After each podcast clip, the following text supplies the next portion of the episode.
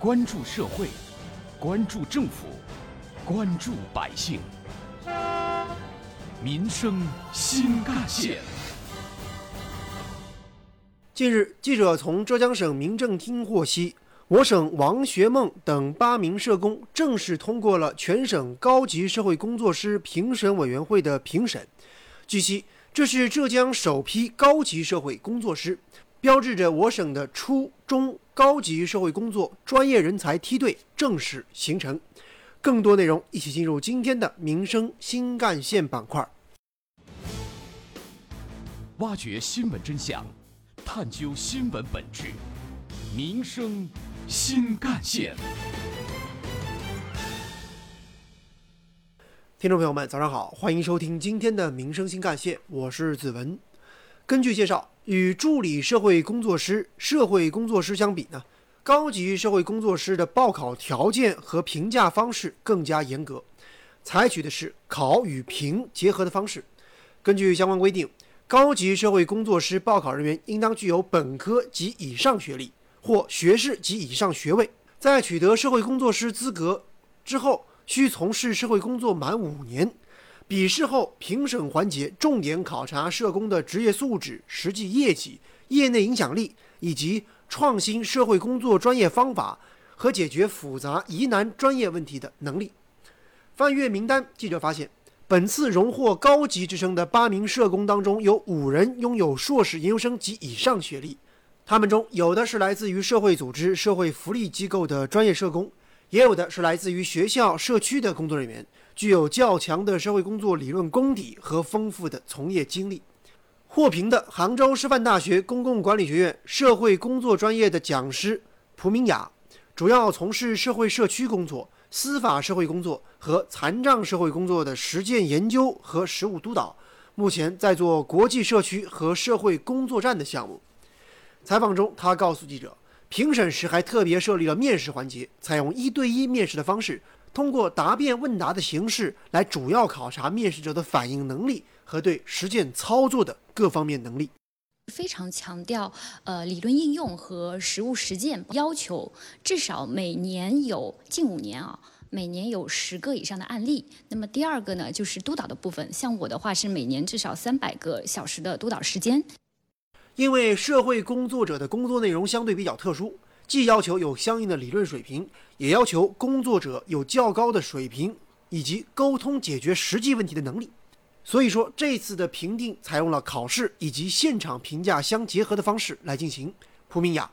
呃，面试的过程的话呢，我们每一个人大概是半个小时的时间，专业化要求还是比较高的。最主要的部分是专家们会根据您提交的材料，呃，针对你其中自己的进行的直接服务也好，督导服务也好，进行一个细致的一个考察。设置社会工作师高级职称，对推动社会工作专业化、职业化、本土化发展，当然具有重要意义。浙江省社工师协会秘书长管咪佳，我觉得我们的这高级社工师的能力，不仅是你这个服务的能力，你有督导的能力，还有你管理的能力，以及可能你还有一些研究的能力。就是也就是说，你是呃高级人才，他是这个其实全方位的能力，你都必须要具备。那这个可能也需要我们专家来进行面对面的一个考验吧。挖掘新闻真相。探究新闻本质，民生新干线。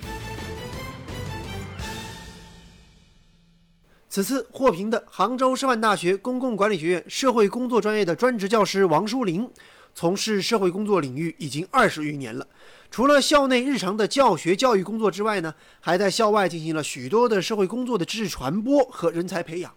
今年以来，他说，政府购买社会服务的项目增多了。很多组织可能缺乏工作经验，他的任务之一就是帮他们提供理论指导和技术支撑，帮助他们更好地服务有困难需要帮助的人群。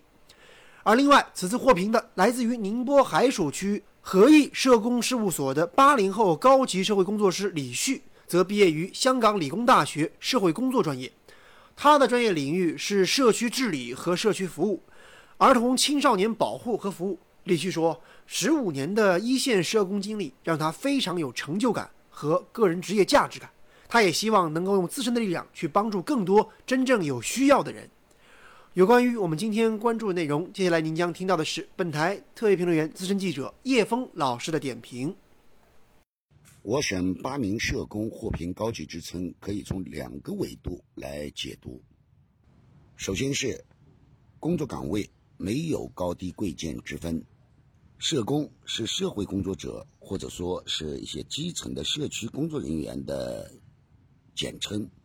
他们所从事的工作会非常的繁琐，也被那些个做着精英梦的人会不太看得起，但是。谁又能说他们的工作不是社会分工的一部分呢？谁又能说他们的工作没有它的社会价值和意义呢？